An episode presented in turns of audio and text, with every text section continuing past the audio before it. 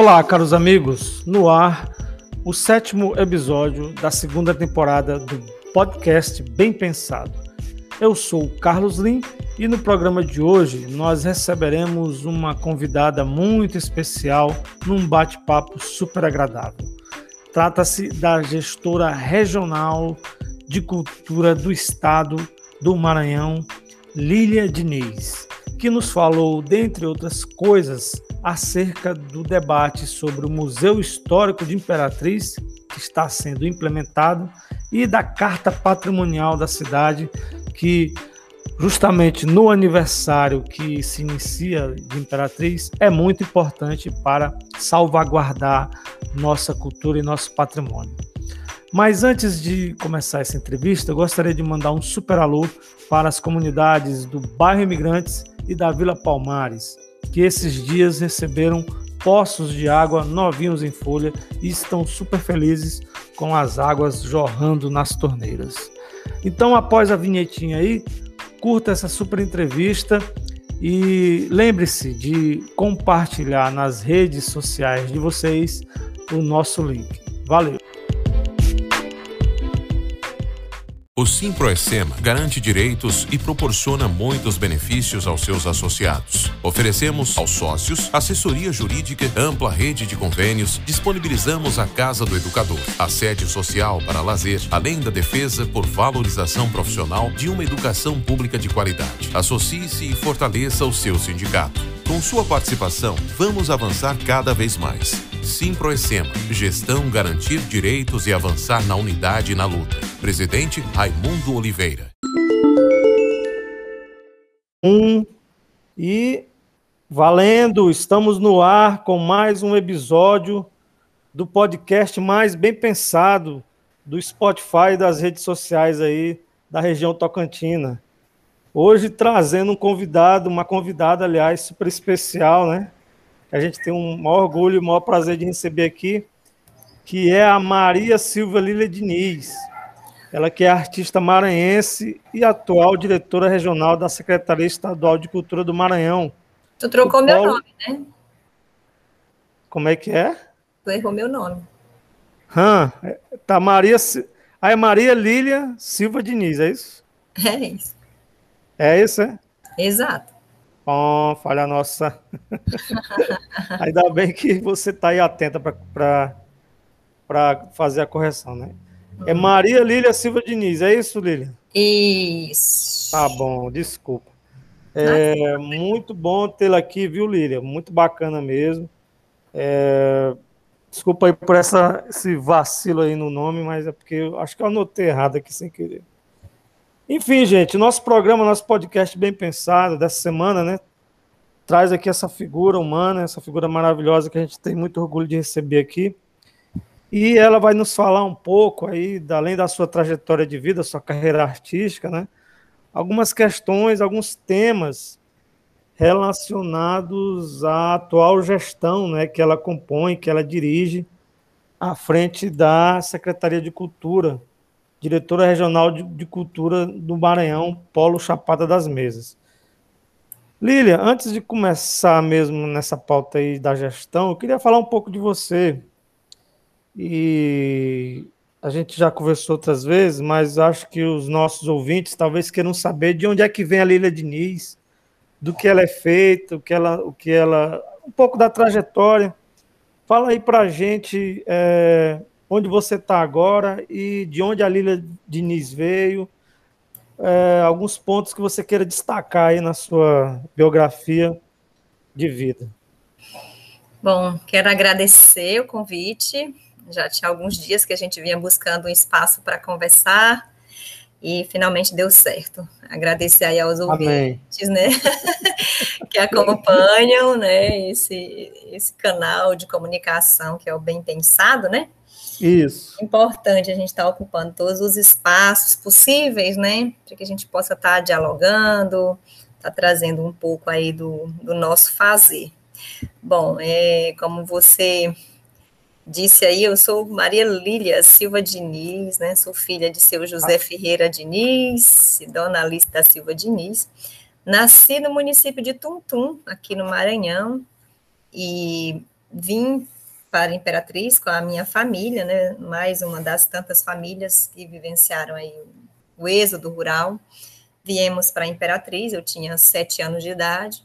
Meus pais, trabalhadores rurais, minha mãe quebradeira de coco, meu pai carpinteiro, agricultor, e viemos para essa cidade, essa cidade mãezona que acolhe tanta gente de tantos lugares desse Brasil. E viemos morar ali no Santa Rita, né? O Santa Rita que para mim é um marco na minha trajetória, na minha formação. Santa Rita, o bairro, né? Você fala. É, né? o bairro, o bairro Santa Rita, né? Que tava na, quando nós chegamos, Carlos, o bairro estava iniciando naquela efervescência de processo democrático se abrindo, né? Década de final de 70, aí década de 80 chegando é, as questões agrárias explodindo, né, ocupações e é, o movimento também da Serra Pelada. Então, a cidade era uma cidade em ebulição, né? A cidade fervia naquela época em todos os sentidos. A questão da violência urbana era muito forte. Então, os meus pais vêm para cá nesse contexto, né?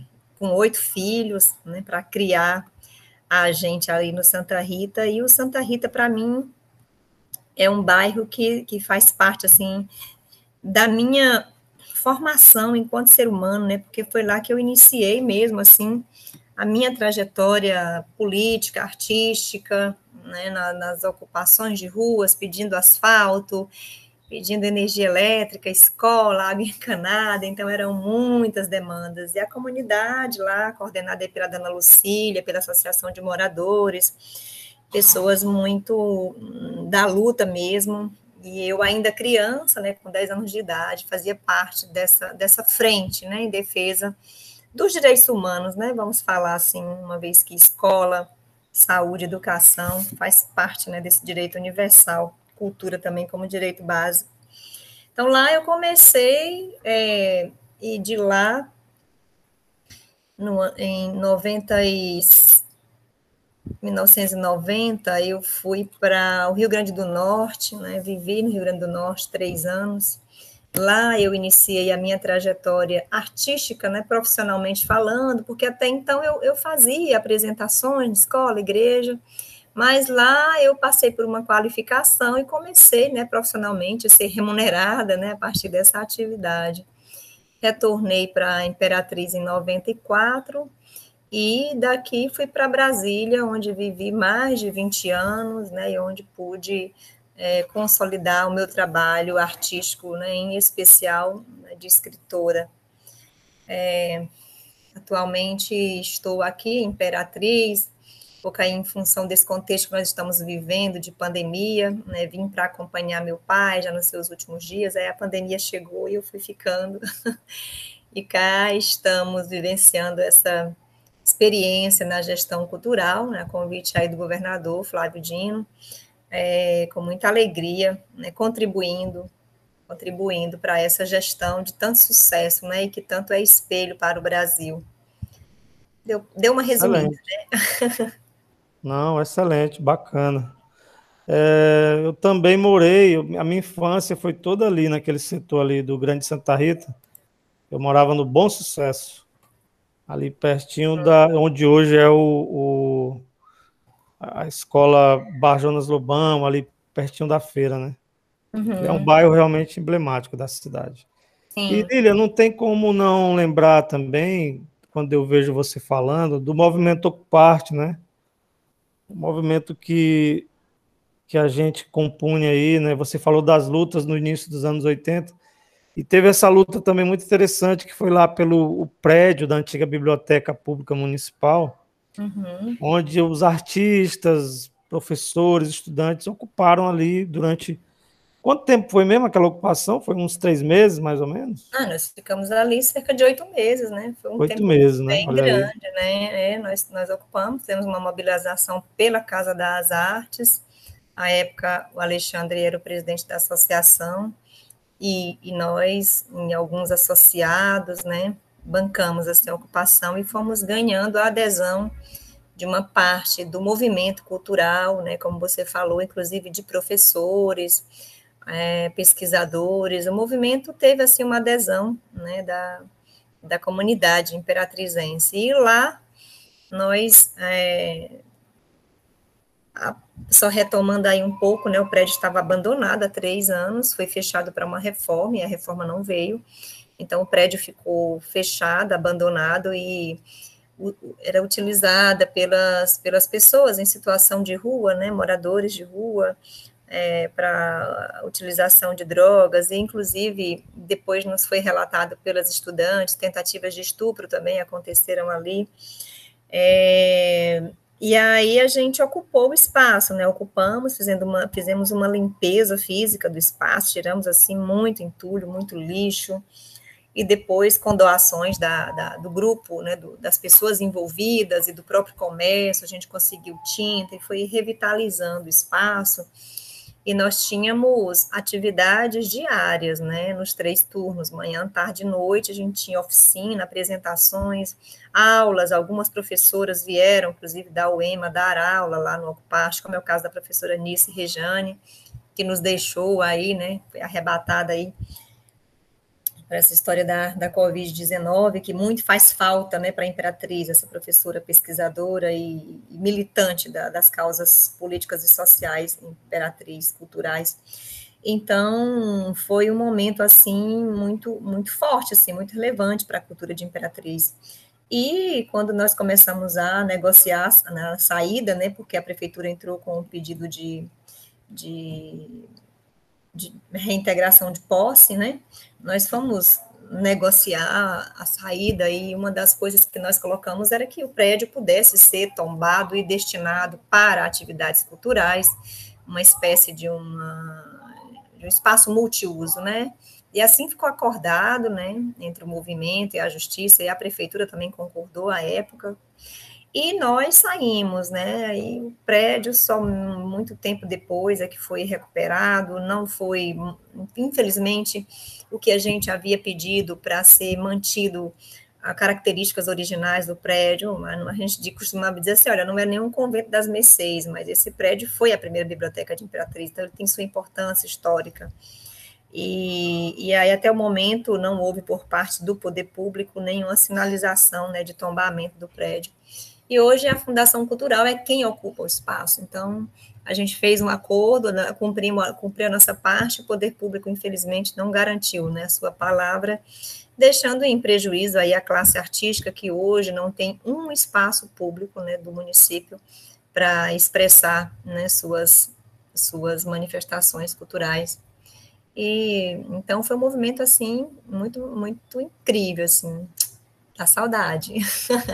Ah, não, com certeza. Foi lá que a gente se conheceu, né?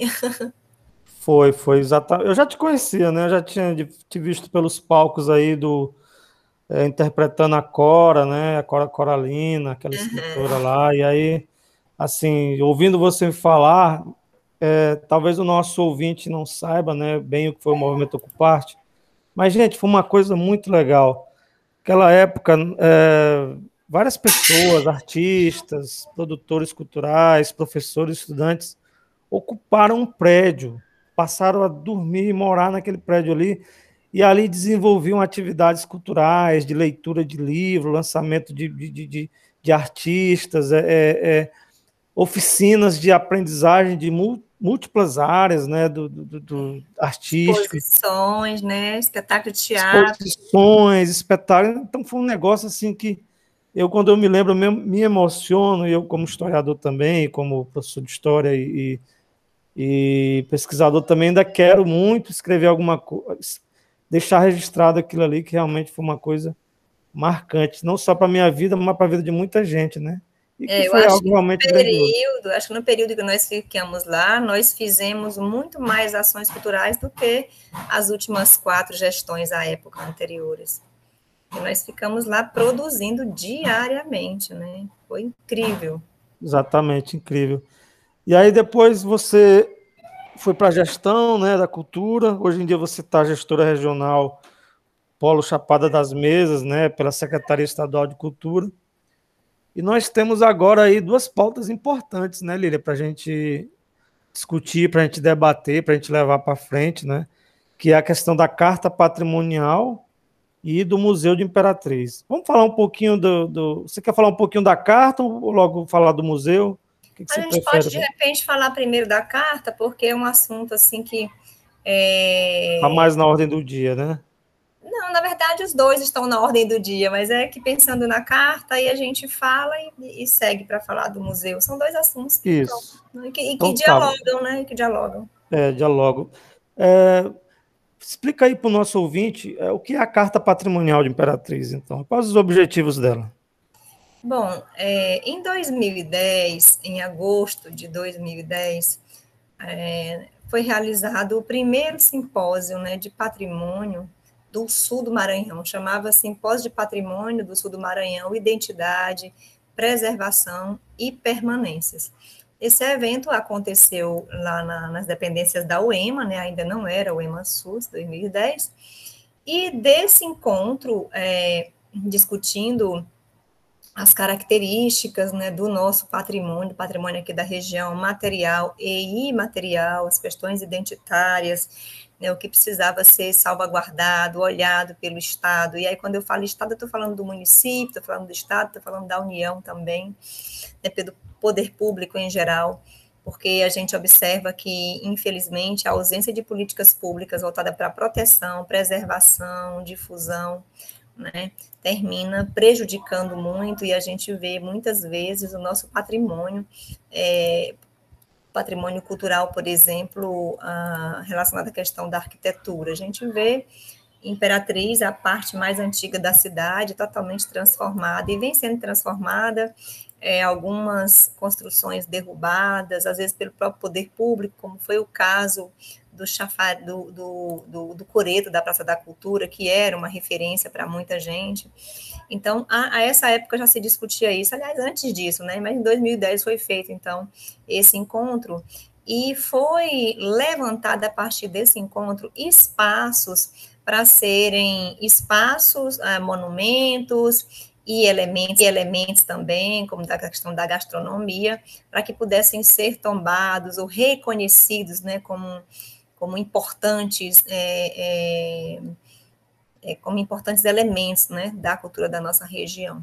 Então, a época, por exemplo, a, a carta apontou a, da questão patrimonial, por exemplo, a Praça da Meteorologia, a Igreja de Santa Teresa d'Ávila, o Convento dos Frades, o, aquele, aquele imóvel ali onde funcionou a Câmara e a cadeia, a Academia Imperatrizense de Letras, o Cine Muraquitã, a casa ali do Jonas Ribeiro, a própria Praça da Cultura, né? E nessa época que já se falava da, da, da, da importância de manter a, a, a, o coreto né, de pé, a Avenida Beira Rio, né, a proteção da paisagem ribeirinha, e aí segue né, para Grajaú, Montes Altos, Carolina, porque Imperatriz, como mãe dessas cidades todas aqui ao redor, né, é, ela deixa também de herança é, para essas cidades esse registro dessa época aqui da região.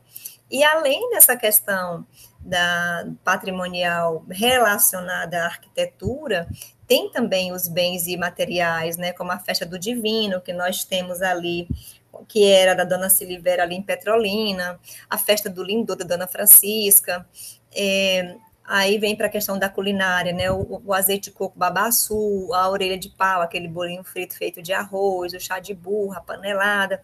Então, a carta apontava elementos da nossa cultura que deveriam né, ser, ser olhados né, com respeito mesmo né, para essa nossa identidade cultural. Bom, isso foi em 2010. E em 2019 um pouco depois assim que nós é, tomamos posse né, na, na, superintendência, nós procuramos a reitora da UEMA Sul e algumas professoras que, que trabalham também no campo da pesquisa, e fizemos a provocação, né? Vamos realizar o segundo simpósio para a gente recuperar a carta, vamos, vamos revisitar essa carta. E aí, de prontidão, logo a professora Elizabeth, junto com todos os, professores, é, toparam e tinha já agendado dentro da programação da UEMA, é, da UEMA Sul e já UEMA Sul, um simpósio, né? E aí a gente foi e resolveu fundir, né, em um evento só. E aí fizemos vários momentos né, de discussão dentro do simpósio, seminário, oficinas, e também aí criamos a comissão para revisitar a carta, à época, nós tivemos a, pres a presença da, da procuradora do, do IFAM, né, a, a professora Sim, sim, Laura, eu lembro, lembro, lembro, lembro. Né, a Laura, a Laura Mendes, ela esteve ali dando todo apoio para a gente, suporte. E aí, então, a gente criou uma comissão. Nessa comissão, a gente tem algumas entidades para revisitar a carta e, e acrescentar, precisava ser acrescentado, né, melhorar a carta, para que essa carta possa servir de eixo, de norte para a elaboração de políticas públicas relacionadas à questão da memória e preservação da nossa identidade. Então, o debate está tá, por enquanto, uh, uh, nesses termos. Né? A carta já existe, uh, existe uma discussão, um acúmulo na discussão, né, no debate, e agora se está se encaminhando para transformar a carta num projeto de lei, é isso?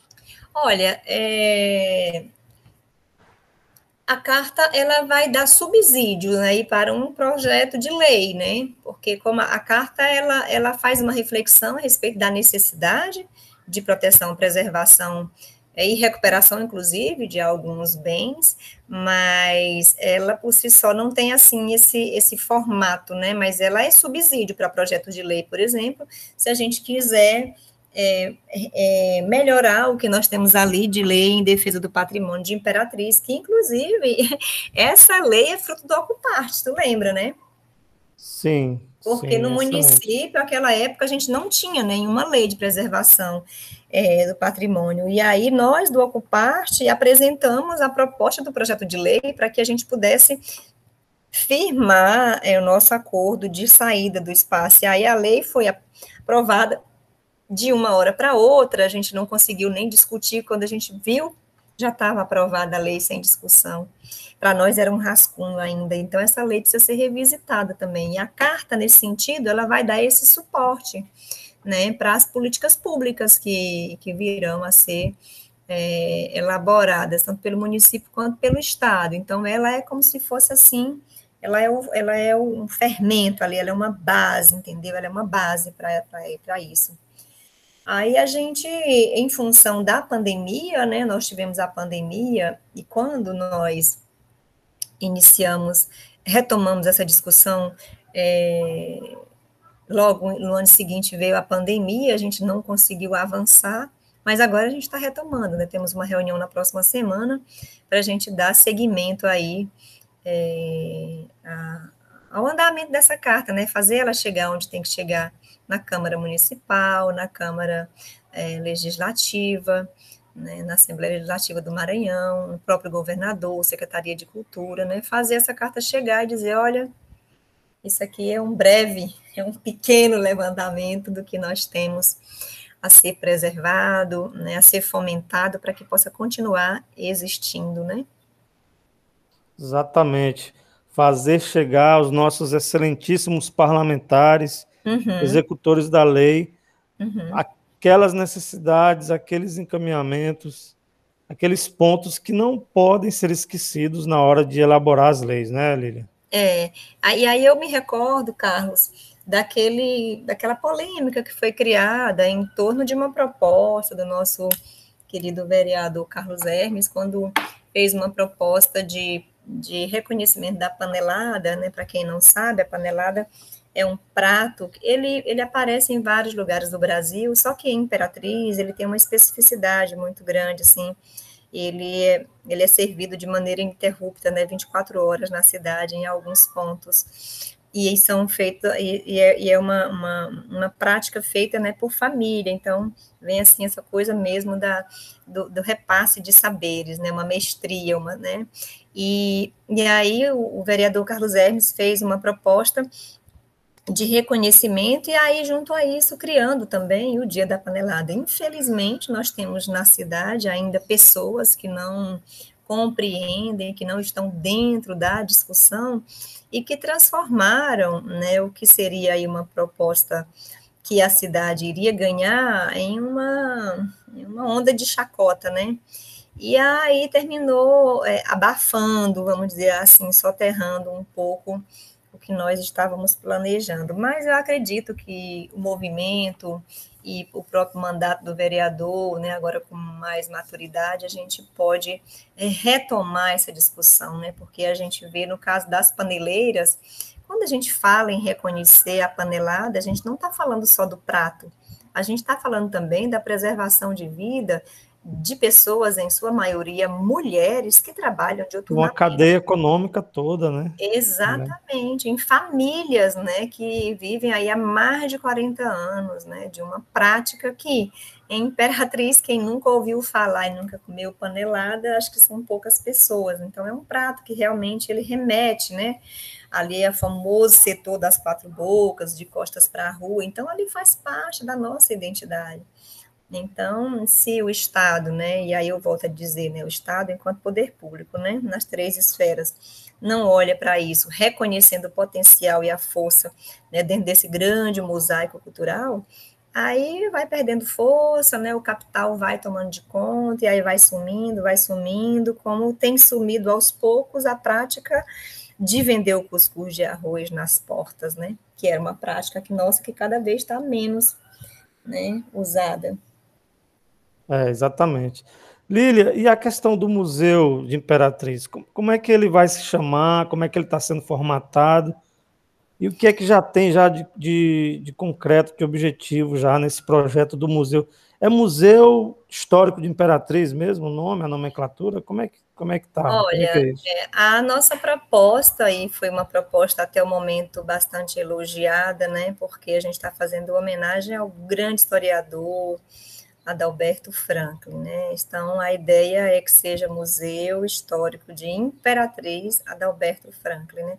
Por toda a contribuição que o Adalberto deu a esse município, a esse estado, né? E, inclusive, ele era um dos grandes defensores da criação desse museu.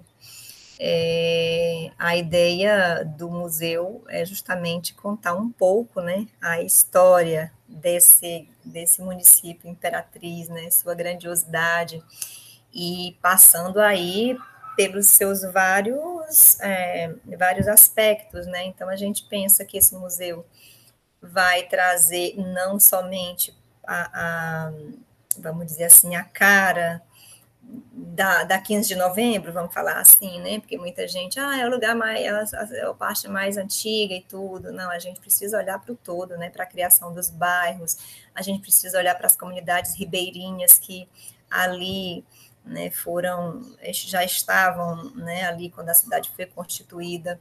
E a gente precisa olhar para as comunidades tradicionais das quebradeiras de coco, que também tem uma relevância muito grande. A gente precisa olhar para as várias identidades que constroem essa, esse município né, de Imperatriz. E pensando também nos municípios que são filhos de Imperatriz e que também têm lá guardadinhos um pedaço de Imperatriz para ser contada, né? É, então, a gente já andou, sim, alguns passos, nós já estávamos prestes a alugar o prédio para onde funcionaria o museu, e acho que foi na semana dia 10 de março, se não me falha a memória, 10, 12 de março do ano passado, o secretário esteve aqui, visitamos o imóvel, a documentação já estava pronta, aí tivemos aquela enchente na cidade, não sei se tu lembras, Lembro demais. grandiosa, e depois nós tivemos a chegada né, aí da pandemia. E aí, então, precisamos suspender né, várias atividades da Secretaria de Cultura, não somente a do museu, mas da Secretaria de Cultura como um todo, deu uma recolhida, porque naquele primeiro momento o governador Flávio Dino escolheu salvar vidas. Né, ao passo que em outros estados, o próprio governo federal né, estava minimizando né, os impactos né, do, que, do que essa pandemia seria e que continua sendo hoje, né, o governador Flávio Dino faz uma escolha, né, que é defender as vidas dos maranhenses, e aí toda a política pública terminou sendo é, priorizada nesse momento para pra, as questões da saúde, né, prevenção, e enfim, tudo que a gente está, os auxílios que vieram, os editais voltados para os artistas, o Maranhão foi o primeiro estado a, a publicar editais, né, para, para dar esse auxílio emergencial para os artistas. É, então, aí a gente recolheu e retomamos há pouco tempo, né, porque a chegada da vacina está muito recente, então não dava para a gente encontrar, todo mundo muito assustado ainda. E a gente tem retomado agora, saiu semana passada a publicação da a publicação da comissão provisória que vai que está pensando a criação desse museu. Nós temos na comissão um representante da UEMASU, professor Edmilson, nós temos uma representante da unidade da, da, da regional de ensino, professora Orleane, porque pensar em museu também é pensar em educação museológica, e nada melhor do que alguém da educação para estar discutindo, para estar colocando, né? Opa, coisa boa. Maravilha, coisa boa. né? A gente tem também a representação da, da Academia de Letras, né? A gente tem a representação das famílias ali da das famílias chamadas famílias tradicionais ali da cidade velha, né? Então a gente tem sete pessoas na comissão titulares e também os suplentes, né? Então, é uma comissão que vai estar bem arrojada e quer trabalhar bastante para a criação desse museu. Sim, sim, excelente, excelente. E aí, quando se fala de museu, né, Lília, muita gente pensa que é um local específico, um prédio, onde vai ter coisas antigas lá para as pessoas verem. Mas é muito mais do que isso, assim, além da todo, todos os símbolos ali, a simbologia é, que, contida ali. Também há projetos que você pode desenvolver né, na área da educação, na área da, da cultura, que envolvem a questão do museu. É? Eu, por exemplo, tive, acho que em 2000, 2015, eu tive no, no Museu de Arte Moderna de São Paulo e era um mundo assim de possibilidades, né? Que são trabalhadas dentro da estrutura de um museu, não é isso? Oi. Estou aqui, fui beber água, porque dei uma Eu sei que tinha caído. não, dei uma tossidinha, fui pegar água. Não cai não, fica em pé aí. Não, é isso, a gente vem mudando aos poucos, né, uma concepção de museu, né, porque antes se tinha a visão estática, né, de que o museu era um equipamento estático, um, um espaço que guarda, né, coisas do passado, até é, aquela frase de assim, não, quem gosta de passado é museu, não tinha essa frase? Tem muita gente que ainda fala isso, né? Sim, o museu, o museu gosta de passado, o museu faz articulação do passado com o presente, porque se a gente não olhar para o passado com o respeito merecido, né, pelas pessoas e pelos fatos que nos antecederam, a gente não tem como construir aí, né, um momento diferente. Então a gente olha para a gente olhar mesmo como é que a gente pode aprender com o que foi feito. Então os espaços de museus, se a gente for né, olhar hoje, mudaram assim bastante, né, da, as ações. Então a gente tem dentro do espaço de museu é, espaços de, com tecnologia, com gravação de vídeos, a gente tem espaços interativos, a gente tem muitas invenções já, né, do museu, inclusive os museus que a gente vê que, né, museu virtual, com a história da pandemia, os museus terminaram investindo bastante nessa questão também. Vários museus, se você procurar aí na internet, você vai fazer passeio em museus maravilhosos, né? Sim, é sim. É claro que não é a mesma coisa, lógico, como, como Está é presente, né? É, mas, mas, já é uma contribuição. Então, o museu também, como, como esse espaço, né, de da gente olhar o que a gente foi, quem a gente foi, quem nós estamos sendo e o que, que nós estamos preparando, né, para as futuras gerações e aí discutindo os vários aspectos, né, sociológicos, antropológicos, culturais, né, educa educacionais e por aí vai, né? Exatamente. Né? E, é, pode falar. Não, é isso. Concluiu? Uhum. Não, assim, eu ia dizer o seguinte, que, que a gente teve uma espécie de apagão, né, desde o início dessa pandemia, que já está no segundo ano praticamente, muita coisa ficou parada, né? Muitos projetos legais. Eu tive naquela última reunião, foi lá na UEMASU, no auditório, né? Eu lembro que fiz até uma fala da importância da gente ter alguém da Unidade Regional de Educação, alguém da SEDUC mesmo, para poder fazer um link mais próximo, trazer a turma aí, os jovens né, das escolas, para dentro desses projetos aí, para que, afinal de contas, isso tudo é, é, é, são para gerações futuras, né? É, trabalharem também a questão do passado, a questão da trajetória, a questão da identidade cultural, não é isso, Lilian? É muito importante. Eu estava eu tava até comentando com uma amiga minha ontem que agora no período do São João eu fiquei bastante impactada com uma cena aqui na rua. Eu era finalzinho de tarde e, e tinha uma senhora vizinha aqui que montou a fogueira, né? A fogueira não estava acesa ainda, estavam lá madeira organizada para acender o fogo mais tarde. E aí São João ou São Pedro? São João. São João, São Pedro, não sei o dia, mas acho que era São João. São Pedro foi agora, o último que teve agora foi, foi dia 29. 29. Pois é, e aí uma, uma menina de bicicleta, com mais ou menos uns 12 anos, aí ela parou e ficou olhando ali para aquela fogueira, ela olhava, a fogueira não estava acesa. Aí ela olhou e disse assim: Ei, tia, o que é isso bem aí? Aí eu, eu, fiquei, já tomei um susto, né? Porque Muito você bom. olha assim, a madeira montada na frente da casa, né? A gente já imagina, né? A gente que eu digo que teve a experiência, né, da, da fogueira, é. uma fogueira, né, lógico, mas aí a menina perguntou, e aí uma outra estava ao lado, aí disse assim, Ô menina, isso aí é, é um negócio do, do, do negócio do São João. Foi o que ela a resposta dela. Ela não falou que era uma fogueira, né? E aí eu falei, caramba, escola, alô, família, cultura, socorro! é. é, aí a gente vê aí a importância da gente fazer o link, né, do passado com o presente, né? É, a Che Guevara, eu acredito que é o Che, ele tem uma frase que fala assim, né, um povo que não conhece a sua cultura não sabe a força que tem. Exatamente. Trazer é. essa turma mais jovem é. para conhecer um mundo muito mais amplo, muito mais diversificado. Muito importante isso. Porque muitas vezes a criançada, a turma nova, só forma o seu caráter, forma a sua visão de mundo a partir ou da televisão ou de redes sociais, como hoje em dia, né? Uhum, pois é. E aí fica assim, né? A gente pensar, por exemplo, na questão da educação, né?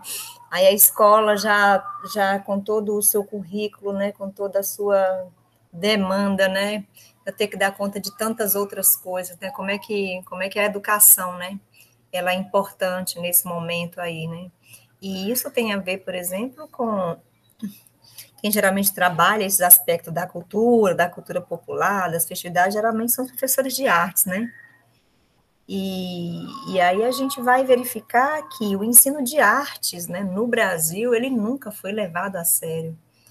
Né? Nós temos aí uma LDB que previa que em 2000, se não me falha a memória, em 2009, 2010, era o prazo limite para nós termos professores formados em artes para suprir a necessidade né, no país. Né? E a gente vê é, os cursos fechando, é o professor Exato. de artes cada vez menos valorizado. Aí, quando a gente entra numa pandemia dessa, o que a gente vê é uma procura enorme pelo entretenimento, por uma, né, por uma, por uma produção qualquer de arte que seja, que esteja aí nas redes sociais, para a gente poder é, se entreteu, para poder né, ouvir uma boa música e tal. E aí a arte está presente na nossa vida, né? Mas como a gente fica fragmentando e achando que está longe, aí não tem a valorização do ensino de artes, né?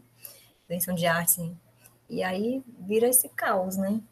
Não, mas é, não só de artes, mas também eu sou da história, né? Eu sou das humanas uhum. e não sei se por conta da pandemia também, mas não só por causa dela, mas foi um fator preponderante está tendo assim uma mudança brutal assim nos currículos, né? Nos, é, o, o, nosso livro didático, né? É, tá numa linguagem assim tão mais conectada, vamos dizer assim, com as, as mudanças digitais, as tecnologias, uhum. né? E que não tem como não pensar assim, é, para onde é que nós estamos indo, né? O futuro é algo realmente bastante enigmático por enquanto, né? Uhum. E o que a gente sabe de, de mesmo, de certeza, é que estudar história, estudar artes, estudar essas humanidades, né? Como, como, por exemplo a própria poesia, é algo que é de extrema importância, né? É assim, muito importante e é cada vez mais evidente isso com todas essas mudanças tecnológicas e digitais que a gente está vendo. Lília. Tem um, tem um texto do, do Rubem Alves que ele fala sobre a caixa de brinquedos e a caixa de ferramentas. nesse texto, ele inspirado em, em Santo Agostinho, ele vai falar que a gente, ao longo da nossa vida, carrega duas caixas, né? A de ferramentas e a de brinquedos. É, a, a, o lugar do útil, né, da utilidade, né, o lugar do poder, eles estão colocados nessa caixa do ferramenta, né? E a ordem do frui, do fruir, da fruição, do brinquedo, do amor, da leveza, vai na caixa de brinquedos. E aí ele vai dizer que não serve para nada, né? Para que, que serve uma poesia de Cecília Meirelles? Para que, que serve uma música do Milton Nascimento? Então a gente Meu termina Deus. entrando muito nessa. Ele vai trazer uma reflexão maravilhosa, porque ele vai ele vai questionar, né? Que sociedade é essa que a gente só está na, na utilidade, né? No utilitário, né? no utilitário. Então ele vai e pergunta o que, que nós queremos ser, né? A utilidade do bombril ou a que a gente quer se parecer mais, né? Com, com a utilidade do bombril ou com uma música do Tom Jobim. Então, é, a gente termina trazendo, por exemplo, para a arte, às vezes, um significado muito utilitário, quando ela, né, ela também pode até ser isso, mas ela não se encerra nisso, né, a ressignificação, né, que a arte traz, né, que a poesia, a arte e o brinquedo, que são a mesma coisa, atividades que dão prazer, que dão alegria, música, pintura, teatro, né? Então, é, a gente olhar para esse universo das artes como um universo que que está aqui no nosso cotidiano, a gente dialoga o tempo todo com a arte, o tempo todo na nossa vida. E aí, quando a gente tira da nossa vida, a gente termina desqualificando né, o artista, né? é, desqualificando o artista. Inclusive, a época da pandemia, eu ouvi aqui de um locutor de Imperatriz que eu fiquei assim extremamente chocada com a fala dele, né? Dizendo que assim, ó, tá vendo? Foi ser artista, né? Podia ter armado outra profissão. Agora tá sendo tudo demitido, não quer trabalhar. Quer dizer, a gente ouvir isso no meio de comunicação, né? De um, de um locutor, de, um, de uma. Isso é, isso é agressivo, isso é isso é nocivo demais, né? Então, a gente refletir, né, a respeito dos benefícios, né, das maravilhas, né, que estão contidas, né, nas artes em geral, né? E aí, independente do lugar onde ele esteja, até dentro da igreja, por exemplo, né, a gente vê a igreja evangélica, ela dá uma contribuição enorme para o Brasil, na formação de músicos, né? Grandes músicos que passaram, que passam pelas igrejas. Eu comecei a fazer teatro na igreja, né? Então, a gente olhar para esses espaços, né, de produção da arte, da ressignificação, da fruição, do prazer, da alegria, como um espaço importante na nossa vida. Nós não somos robôs, nós não somos máquinas, né? Que essa, esse lugar do, da sensibilidade, da fruição, né, que é muito importante para o ser humano, é essencial, né? É, exatamente. Lília, nessa sociedade maluca capitalista que a gente vive nesses dias aí de pandemia, de crise, de, de, de, até mesmo crise de identidade cultural, né? De saber quem a gente é, né? Muitos jovens hoje em dia têm referência de cultura pela internet. E aí, muitas vezes o jovem se inspira naquela pessoa lá do, sei lá, dos Estados Unidos ou da Europa e esquece muitas vezes da própria cultura que ele tem aqui, né? E você vê que esse, esse sistema capitalista maluco que transforma tudo em mercadoria, ele acaba incutindo no jovem né, a visão, a ideia de que realmente a cultura e a arte tem que ter uma utilidade, tem que ser algo utilitário. E eu até risco dizer que, que, que, que há uma. A, a, se a gente souber aproveitar realmente a nossa arte, a nossa cultura, a, a gente pode ganhar dinheiro também, pode movimentar a economia, tudo bem, é algo utilitário, é algo que serve para alguma coisa, né? Mas também não é só isso, tem que saber reconhecer, também valorizar a, as, as diversas manifestações que o ser humano proporciona na realidade aí, no cotidiano, né? No, desde aquele Malabares que está lá no sinal, até mesmo a Lília Diniz, que está se apresentando no Feira Goulart com Cora Coralina todo mundo acha que tem meio que espaço aí nessa geleia geral que, que é a sociedade humana, né? Só que, infelizmente, o sistema capitalista parece que, que meio que amalucou tudo isso aí, transformou num samba de crioulo doido, eu não sei bem como, como explicar. Isso aí cabe uma análise boa, viu? uma boa análise aí para um artigo científico aí dos pesquisadores. Pois é, e aí tem pano para manga, né? A gente falaria aqui horas e horas. não, isso. vai falar horas e horas mesmo. Lília, mas aí não tem como não lembrar de uma coisa aqui, só para não. Só para quase, estamos quase aqui finalizando, não. Vamos, vamos, vamos ver até onde que a gente chega nessa conversa. Mas eu me lembro que, olha, você foi uma das responsáveis por eu ter começado a escrever no blog, viu? Você, se eu estou aqui hoje, você é uma das grandes. Quero aqui dizer de público isso. Vixe. Porque eu me lembro no, no movimento Ocuparte que eu era muito mais tímido do que hoje em dia, obviamente. E lá eu escrevi um texto sobre o movimento Ocuparte, né? E tal, e tal, e tal, aquela coisa que você escrever, né? Mais ou menos e tal. E aí você mandei para os e-mails e você respondeu. Poxa, Carlos Lin, que legal, a gente precisa escrever mais, seu texto está muito bom e tudo. E aquilo ali me deu, pô, tem um, de alguma forma eu sirvo para alguma coisa, eu vou continuar nisso aqui. e aí teve também teve também lá os, os embates que a gente tinha com a Fundação Cultural, né? É, eu lembro que você foi a primeira pessoa que eu pude entrevistar, assim, gente grande, né? Que eu pude entrevistar. Eu vou entrevistar Lília Diniz, pô, uma artista consagrada aí, participa agora da gestão da Fundação Cultural e eu fiz lá o texto da minha maneira, obviamente que desagradou, né? A e B, né? E foi aquela, foi nas vésperas de uma plenária da cultura, e isso foi, foi deu muito o que falar, assim. E, e o Lucena, né, que na época era o gestor da fundação, ele, putz, como é que pode a Lília dizer isso numa entrevista? Ela é da gestão e está queimando a gestão, não sei o quê. Mas aí. Mas aí, assim, foi, foi bem legal, assim, para mim foi uma experiência muito bacana de, uhum. de interação com a coisa, né? Com, a, com a, os debates em si, né? Te agradeço por isso. E hoje o Luciano, a gente é até amigo, a gente até conversa, né, e relembra alguns pontos desse tempo aí, alguns temas desse tempo aí, e a gente vê que era necessário fazer essas discussões mesmo, né? Sim. Era necessário a gente, às vezes, desagradar, às vezes não pode escrever também só para agradar, ser bonitinho, às vezes você tem que ser meio, meio também rebelde, né? Chutar o pau da barraca, não é isso, Lili? pois é.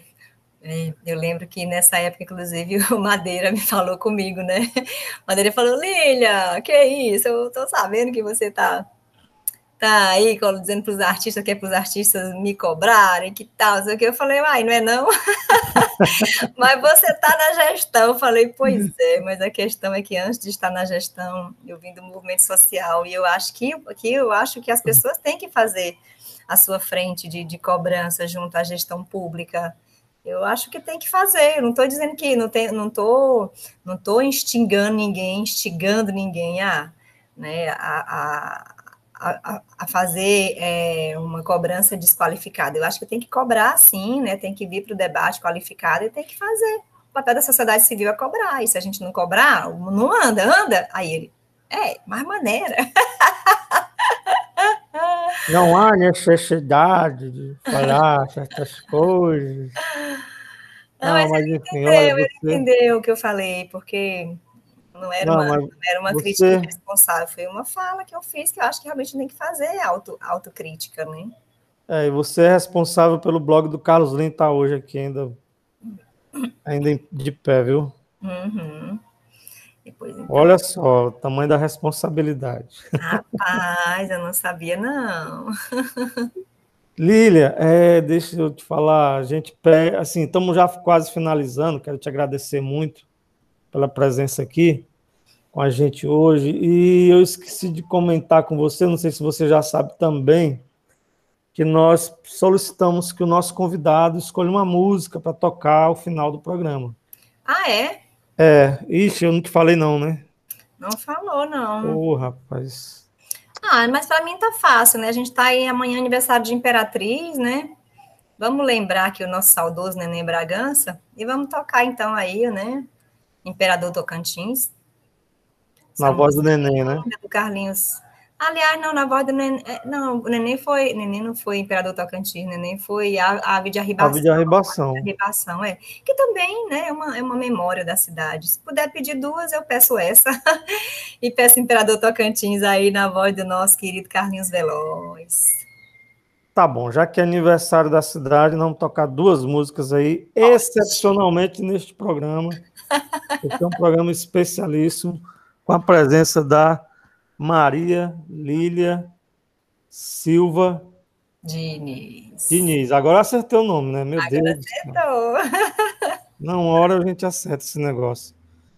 Lília, obrigado. Suas considerações finais, caso você as tenha.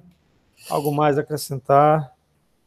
Agradecer, né, pela oportunidade de estar aqui conversando sobre esses assuntos e e reforçar mesmo a importância desses espaços que nós estávamos antes da pandemia subutilizando, né? Eram espaços subutilizados, que a gente possa ocupar esse universo virtual para as nossas discussões, para o nosso diálogo, né? E que ele possa alcançar mais corações e que cada vez mais pessoas queiram escrever, né? Contar a sua história, né? Porque como você falou, de, que foi uma, uma, a partir de uma fala minha, então que a gente tenha dessa responsabilidade com o que a gente fala, com o que a gente escreve, com o que a gente difunde, né? que a gente trabalhe sempre pautada na, na construção, né? na construção, na elevação do ser e, como disse o Gandhi, para a gente ser a mudança que a gente espera do mundo. Né?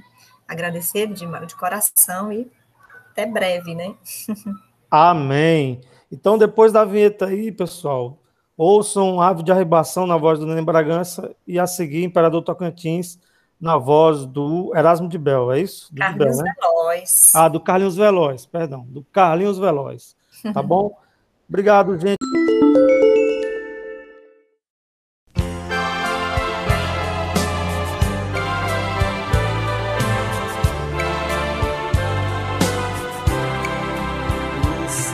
Que acaba como todas as folias. O certo é que passa como passa uma euforia.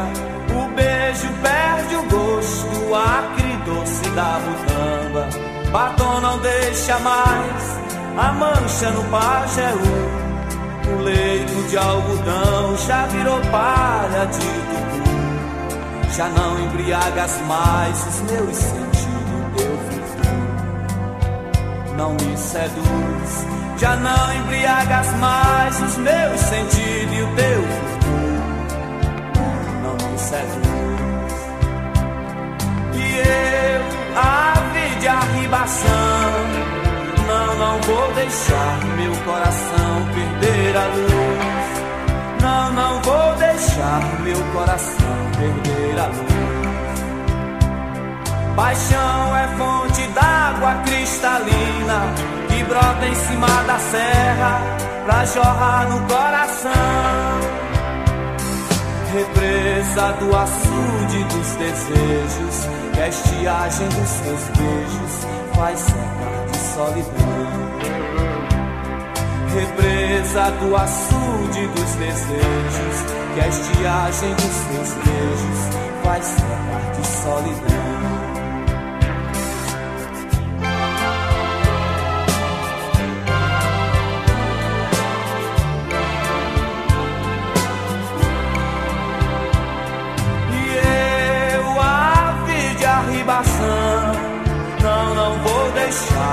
Coração perder a luz. Não, não vou deixar meu coração perder a luz. Paixão é fonte d'água cristalina que brota em cima da serra pra jorrar no coração. Represa do açude dos desejos, que a estiagem dos seus beijos faz Represa do açude dos desejos, que a estiagem dos seus beijos faz secar de solidão.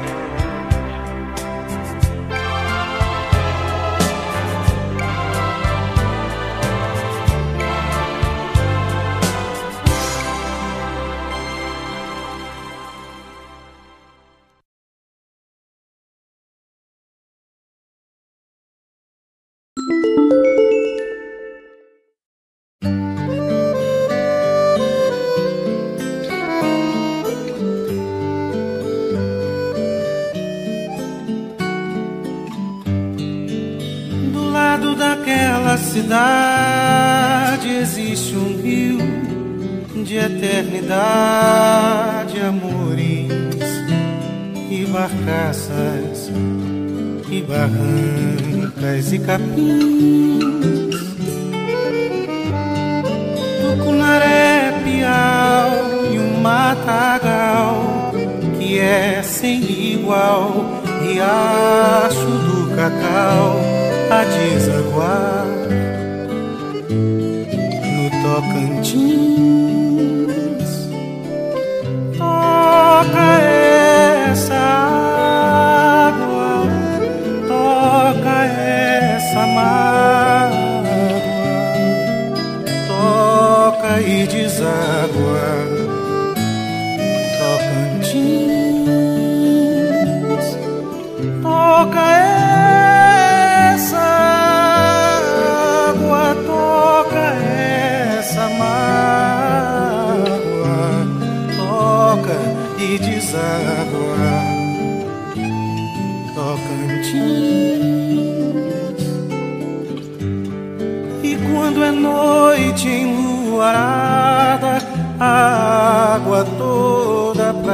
Prateada atrai a meninada para o Tocantins.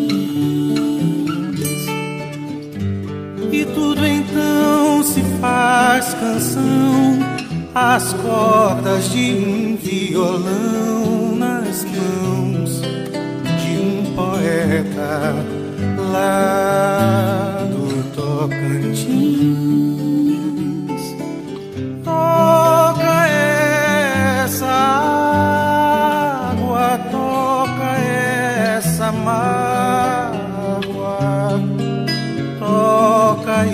e